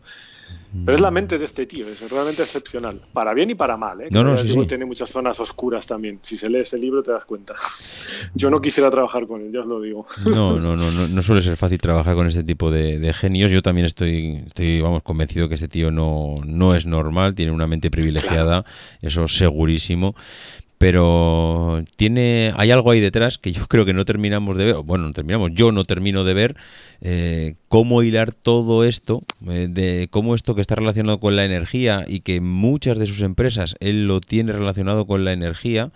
Eh, y está auto, bueno, está convencidísimo de que esto va a funcionar a futuro y, no sé dónde lleva, porque otra cosa, él habla, bueno, es que en la misma presentación donde nos dijo que íbamos a tener una colonia en Marte, eh, joder, no sé, eh, realmente mm, salir a salir a una presentación y decir esto y decir que mi plan maestro es que dentro de no sé, dentro de 20 o 50 años estemos en Marte, pues no sé qué sentido tiene, no, no sé qué le ayuda a él personalmente porque esto, al final, esto es una empresa y como decía Ramón, esto está para ganar dinero. Iván no está muy convencido de eso. Iván está mm, más pensando en que esto es un cambio de filosofía y que, que, bueno, aquí hay algo más que no lo hacen por amor al arte, que esto lo hacen por amor al arte y yo, no, no amor al arte tampoco. Estoy de acuerdo en que es una empresa, lo hacen para ganar dinero a largo plazo largo plazo. A corto plazo el objetivo es otro. Es ese cambio de filosofía. si quieres entramos ya un poco a la parte de números, pero que el largo plazo se les está haciendo muy largo. O sea, porque Ramón siempre decía, yo creo que y alguna vez lo ha dicho, que eran 35 trimestres en los que iban estaban en números rojos. Sí, y hubo dos trimestres, me parece, que no estuvieron en, números rojos. Mira, en las, en las notas del podcast dejamos un, un enlace al Nasdaq, eh, mm, concretamente la cotización de Tesla, donde se puede ver todos los balances y, bueno, y todas las cuentas de resultados desde el año 2012 hasta el año 2016. Yo, a ver, eh, sin entrar muy en profundidad, eh, bueno, hay veces que se dicen, ah, que Tesla pierde dinero porque invierte mucho tal. Sí, vale, pero vamos a poner las cosas un poco en contexto. Si hacemos el símil que todos entendemos de una familia, Tesla es una familia que ingresa 3.000 y se gasta 3.500. Y además tiene una hipoteca, que es la inversión. Y la hipoteca es que se está comprando un terreno que le cuesta otros 5.000 euros al mes. Es decir, que ingresa 3, ingresa 3.000, y son los órdenes de magnitud son estos, ¿eh? ingresa 3.000 gasta 3.500, con lo cual sus pérdidas operativas son 500 y además la parte de inversiones le cuesta 5.000. Pero no solo eso, es que la parte de inversiones le cuesta 5.000 comprándose un terreno donde cree que hay petróleo, pero todavía no lo sabe. Entonces, yo alguna vez he escuchado gente decir, no, no, Tesla, las, las cuentas son negativas porque está invirtiendo mucho. No, en el enlace que dejamos, que es el Nasdaq, o sea, esto no es algo que podamos manipular, entre nosotros, viene la, cuenta de pérdidas y ganancias y el balance de la compañía para cada año desglosado entre operaciones e inversiones. O sea, la parte que es cash flow y la parte que son depreciaciones. Y se ve que en las dos pierde dinero y solamente en dos trimestres de operaciones sin inversiones ganó dinero. Claro, hemos llegado ya que Tesla tiene un pasivo acumulado de casi casi 20 billones. 20 billones. Es decir, que para recuperar ese pasivo tendría que vender un millón de coches, un millón con un margen neto, no bruto, neto de 20 mil eh, dólares cada uno. Claro, si hace un poco estábamos pensando en, una compañía que a lo mejor desgraciadamente perdería parte de su alma porque tendría que ser vendida eh, o la compraría a algún otro, ahora ante esto estamos viendo que es una compañía que ya no puede ser vendida. Es una compañía que o sobrevive sola o, financieramente no tiene mucha salida. Son 20.000 millones de pasivo, de dólares, 20.000 millones de pasivos. Es una, es una barbaridad. Y cada año, el último año, fueron 2 billones más. Pero es que este año, pero es que el anterior fueron 9 billones. Hmm. Sin inversiones, pierde dinero fabricando coches, fabricando lo que tiene y vendiéndolos pierde dinero. Entonces, Ramón, eh, si tú tienes que apostar por el Tesla de 2025, ¿llega a 2025 viva o la han comprado antes? A mí, no, no, no, mojate, mojate. ¿no? porque es un poco debate interno entre que yo creo que los números dicen que no, que, que Tesla quiebra en el Q3 del año que viene Hola, hola, el Q3 del año que viene. te has venido arriba, te has venido arriba, Ramón.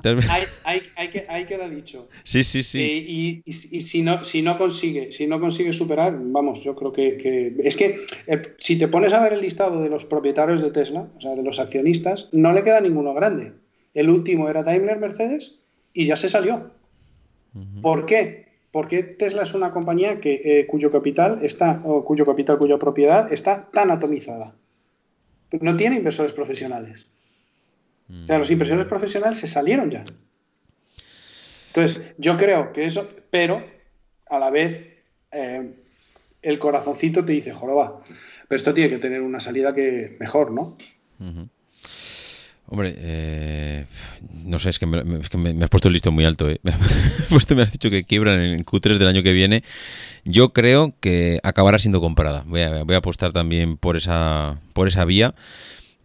Más que nada por los números, ¿eh? porque por mucho que es una, como dice una filosofía a largo plazo, no sé mm, cuántas veces más puede salir eh, Elon Musk a pedir dinero a inversores. No sé cuánto de es verdad que es un genio y los genios tienen crédito ilimitado y no es un, y no es un genio por decir, ¿eh? yo este tío creo que tiene una mente privilegiada. Creo también que se ha metido en demasiados fregados en paralelo. Eh, pero al final los números, y para mí una empresa es una empresa y están para ganar dinero y los inversores no les puedes contar que, oye, que esto es una filosofía y que esto... Y es, verdad que han cambiado el mundo a la parte eléctrica, ¿eh? sin ellos seguiríamos eh, con, el mundo que conocíamos a nivel de, coches de combustión, de motores de combustión, como hace 10 años, yo o por lo menos así lo pienso yo. Eh, pero a nivel empresarial de números fríos no veo cómo mm, pueden salir de ese agujero eh, no sé, ¿eh? eh si hablo ya fríamente mm, desde el punto de vista de una cuenta de resultados y una deuda y un balance que no, que no arroja unos números muy, muy verdes, que digamos. Eh, Iván, no sé cómo lo ve. Por dejarle a Saúl para el último, ¿eh? Eh, Ramón me quiere deprimir con, esas previsiones. O sea, ¿qué hago? ¿Que cancelo ya el pedido del Model 3 directamente? ¿Que me vuelva a los mil euros que luego no, no me van a devolver o algo así? No, hombre, si te llega va a valer un dineral. Eso es verdad. Claro. Eso es verdad. a, ver si puedo, a ver si me ocurre un milagro puedo pagarlo al final. Pero... Eh, no, pero sinceramente, yo soy optimista creo que hay un periodo aquí, quizás hasta el 2020, especulando un poco, donde van a estar muy, muy, muy jodidos. Pero a partir de ese momento creo que Solar City empezará a despegar de verdad, eh, que a fin de cuentas Solar City pertenecía a Tesla, como hemos comentado. Eh, el Model 3 estará más que vendido ya, no habrá ningún problema. Y estaremos hablando seguramente del Model Y, que tendrá mucho menos problemas iniciales que el Model X y que también estará eh, en, la, en la plataforma de lanzamiento. Yo creo sinceramente que, que las cosas, hombre, no van a ser jauja, no van a ser maravillosas todas, pero creo que, el mundo y por hoy necesita una empresa como Tesla que, esté dando el callo y intentando guiar un poco al resto y que por otro lado ya lo ha conseguido. O sea, el problema es que mm, no puede desaparecer ahora, porque si no seguramente el resto de fabricantes vuelvan un poco a desandar lo andado y, eso sería bastante triste. No sé, yo lo veo claro que el, que, el futuro es en la electricidad, electricidad verde además, que es un poco la, apuesta que hace Tesla, no vale cualquier cosa, que es lo de siempre.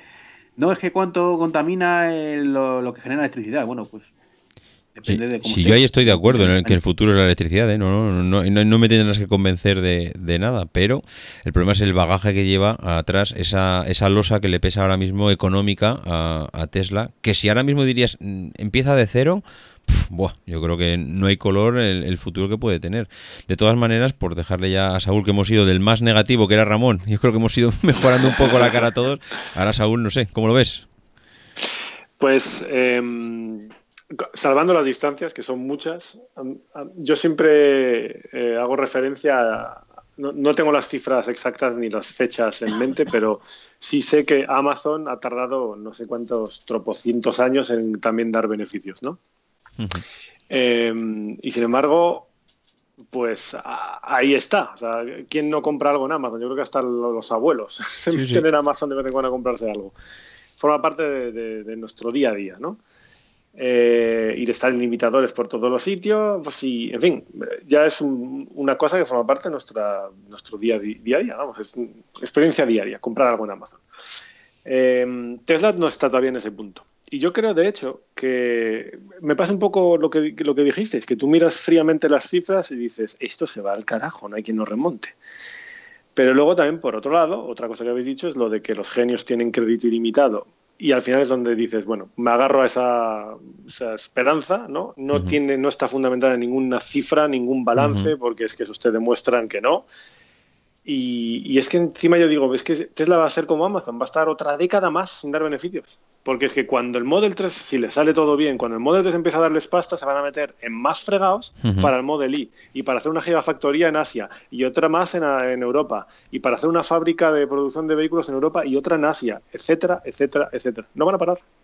No sé en qué momento eso va a salir mal, cuándo va a venir el tropiezo, si es que viene. No sé en qué momento dicen, bueno, ahora ya dejamos de expandir y vamos a empezar a dar beneficios para los accionistas. Venga, no sé cuándo llegará. Pero a mí me da que mientras no haya un cambio sustancial en la dirección de la empresa, eh, que, Elon Musk delegue o que Elon Musk se vaya o falte por algún motivo, yo creo que la dinámica va a seguir siendo exactamente la misma que hemos visto hasta el día de hoy. Y al final a lo mejor palma Tesla, puede ser pero lo que habéis dicho, habrá cambiado las cosas y habrá obligado a todos los demás que están ahí arrastrando los pies a decir, venga, carpetazo a los motores de combustión, vamos a producir eléctricos. Yo creo que esa es la utilidad de la misión realmente que están cumpliendo. Pero no, sinceramente, no, creo que se forre nadie con las acciones de Tesla. Bueno, ya se ha forrado un montón de gente. ¿eh? Ojalá bueno, no a dividendos, me refería. Ojalá hubiera sido yo. No, pero eh, ojalá eso sea así, ¿eh? de verdad. Eh, mm. Hay algo que no, hay algo que no encaja en, toda la historia y es que la última presentación de SEAT han presentado un SEAT Ibiza, que es un coche que se podría, no sé si electrificar o tal. Bueno, pues eh, la, gran novedad es que han presentado un SEAT Ibiza de gas. Se ha pasado motor de gasolina eh, con transformación a gas, incluso saliendo de la propia fábrica a gas. A ver, que no son no son estúpidos. O sea, si, si una compañía como el grupo Volkswagen está haciendo estas cosas, yo no entiendo qué estudios de mercado tendrán, pero ¿por qué no están siguiendo exactamente ese mismo camino?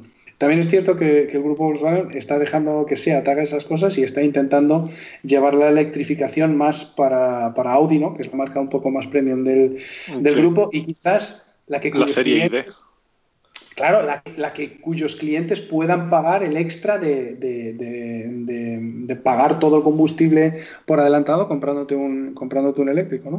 Mm. Pero, pero te decía antes que ojalá las cosas sean como, como dices tú, pero también habría que ponerle a alguien, a Elon Musk al lado, y que le dijese, oye macho, cuando hagas un camión, haz un camión que pueda funcionar como un camión. No me hagas un camión que tiene 500 kilómetros de autonomía. No me hagas un camión cuya cabeza tractora pesa 13 toneladas. Porque si una cabeza tractora pesa 13 toneladas y una cabeza tractora normal pesa 6, 6 y media, esto lo podemos leer todos en los laterales donde pone tara y peso máximo, si pesa 6, 6 y medio, 7, como los camiones están limitados en peso en su conjunto, has perdido 7 toneladas. Y todos sabemos que lo que cuenta en la logística es cuánto te cuesta cada tonelada kilómetro. Joder, si tu camión puede, puede, no puede llevar, o sea, puede llevar 7 toneladas menos que el de los demás, y encima solo puede llevar un conductor, y encima hay que recargarlo cada, bueno, decían, eh, ¿cuánto era? 650 kilómetros, que es mucho más que, que, una, que una, ¿cómo se llama? Que una, que una parada de tacógrafo. Hombre, al final es que estás restringiendo tu, te estás restringiendo tu camión a servicios urbanos e interurbanos.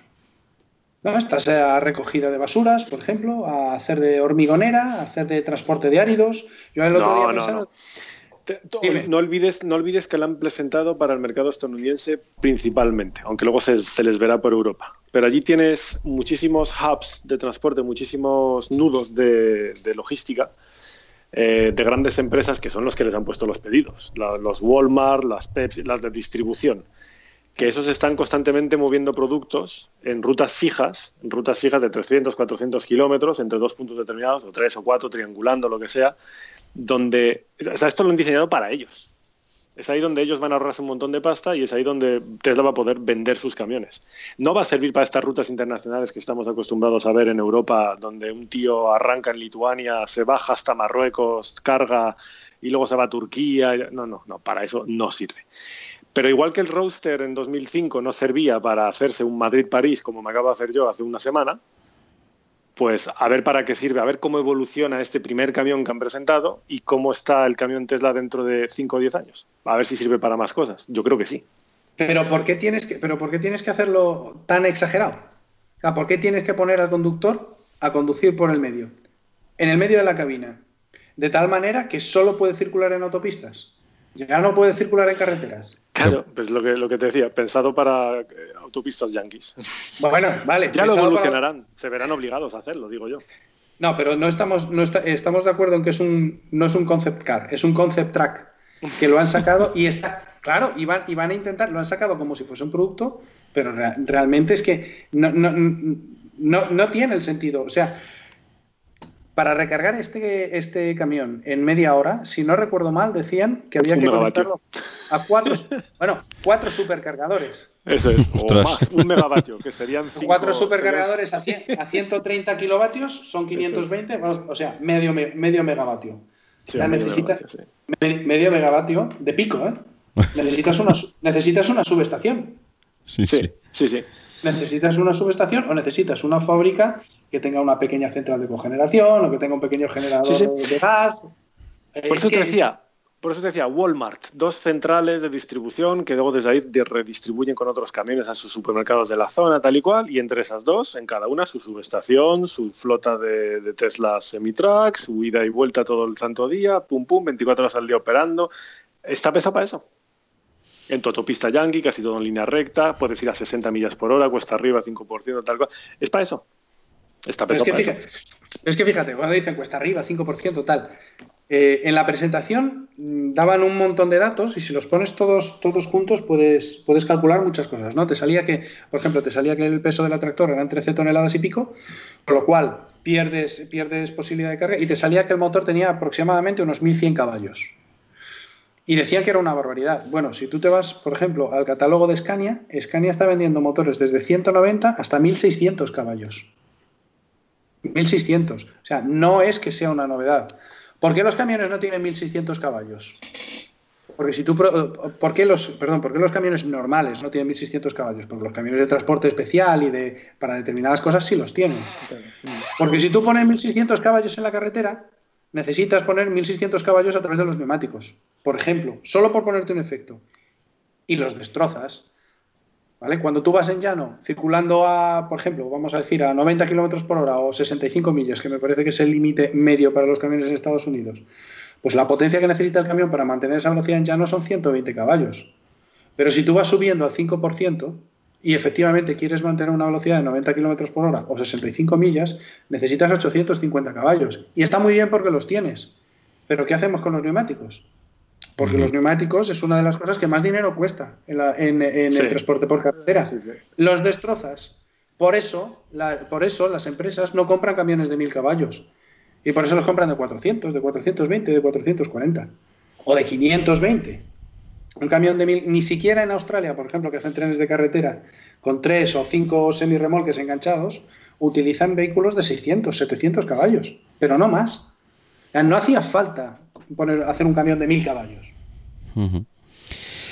Pues no sé, la verdad es que es un, es un tema, el tema de ese camión que, como decíamos al principio, mm, yo creo que es más una puesta en escena para seguir manteniendo ese hype que, que otra cosa, aunque es verdad que escuchando los argumentos de Saúl, oye, eh, igual, en, igual en Estados Unidos arrasan, ¿eh? No, no sé, si allí realmente hay ese tipo de, comercio logístico más cercano que el que podemos tener aquí en Europa, oye, es que no tiene nada que ver con este concepto que tenemos aquí de un camión, un transporte eh, que te coge y te cruza toda Europa para venir aquí hasta España eh, y luego volver otra vez cargado. No sé, igual allí el funcionamiento es otro tipo de logística. Bueno, no sé. Eh, yo veo aquí el guion y aunque no sé, igual algún punto hemos podido pasar igual más por alto, no sé si os queda algo más que, contar. Mm, yo creo que esta es la cosa más o menos sí, ¿no? Con esto del camión, que comparto más o menos lo mismo que ha dicho Saúl, o sea, no, no, merece la pena repetirlo. Eh, podemos dar por fin quitado el podcast, yo creo que llevamos casi una hora y cuarenta. Sí, más o menos. Eh, bueno, de, de, charla, la grabación es un poquito menor, sí. pero por ahí de andar. Pues sí, sí, yo también lo daría por, por terminado. La verdad es que, oye, un auténtico placer. La verdad es que he disfrutado un enano. Iván, tenemos aquí dos auténticos figuras de la automoción, ¿eh? Esta, gente sabe, sabe muchísimo, tú. El próximo le dejamos a ellos y ya está. Sí, sí, la verdad que sí. Cogemos palomitas, cogemos palomitas y, oye, a disfrutar. Oye, nada, ah, no, sé... es lo que está haciendo, ¿eh? Ah, sí, ¿no? Haberme avisado. Oye, nada, eh, la verdad es que muchas gracias. Eh, Saúl, ¿dónde, ¿dónde podemos encontrarte? Eh, físicamente. Bueno, físicamente sería increíble poder, tomar una cerveza contigo, pero, pero bueno, creo que va a ser más complicado. Eso es en París, pero bueno. Sí, complicado. seguidme por Twitter, mi canal de YouTube con más de 100.000 suscriptores ya, que pasé la barrera poco antes de Navidades. Madre mía y mi página web, pasateloeléctrico.es, aunque eso decir mi página web es muy egoísta. Tengo un equipo que trabaja muy duro para, desarrollarla y mantenerla ahí activa todos los días. Así que yo creo que con esos tres tenéis Saúl para rato y podéis estar incluso aburridos. Así que con moderación. Muy bien. Ramón, ¿cómo te, cómo te localiza la gente? A ti hay que ir a visitarte a Milán, ¿no? Eh, sí, sí, ahora, ahora sí vivo en Milán, aunque paso poco tiempo aquí porque normalmente estoy circulando. Eh, nada, eh, me ha abierto una cuenta de Twitter que es guion bajo Ramón Cano y eso es todo. Así que, bueno, pues nada, ha, sido un, ha sido un verdadero placer, encantado. La verdad que sí, la verdad que sí. Iván, a ti ya, tú por redes sociales te dejas caer más, ¿no? Mm, yo sí, suelo estar por Twitter. Bueno, depende de mis horarios, que también tengo como horario de comercio, es complicado. Pero bueno, ahora ha pasado la Navidad por fin. Eh, además, es una cosa por la que se retrasó un poco la grabación de ese podcast. Y ya vuelvo a tener vida, con lo cual ya estaré más, más visible por, por Twitter y demás en, con Trek23, que es un poco el link que utilizo de, en todas partes. ¿Y el podcast? ¿En qué podcast publicarás? Eh? Eh, esto está en el podcast largo, porque el Undercover es para mini podcast de 10-15 minutos, 20 como mucho. Este es el podcast largo. Vale. Y bastante largo, además, que va a salir una horita y media larga. Pues oye, perfecto. A mí me podéis encontrar en Twitter arroba maxatiné y este podcast saldrá en, el podcast nuestro de perspectiva y, bueno, pues eh, el que quiera localizarnos allí, pues semanalmente publicamos un episodio hablando de estrategia empresarial.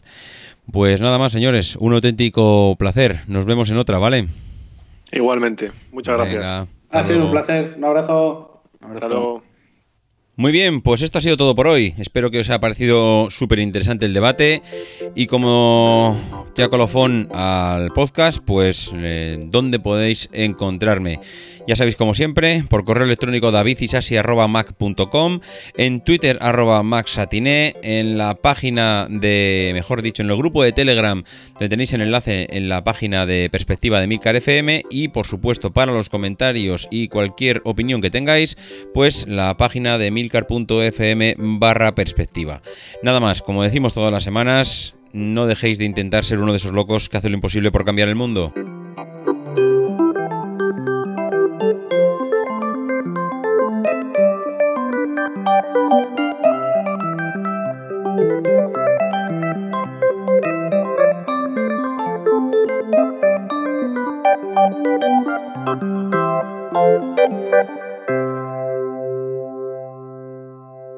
Because the people who are crazy enough to think they can change the world are the ones who do.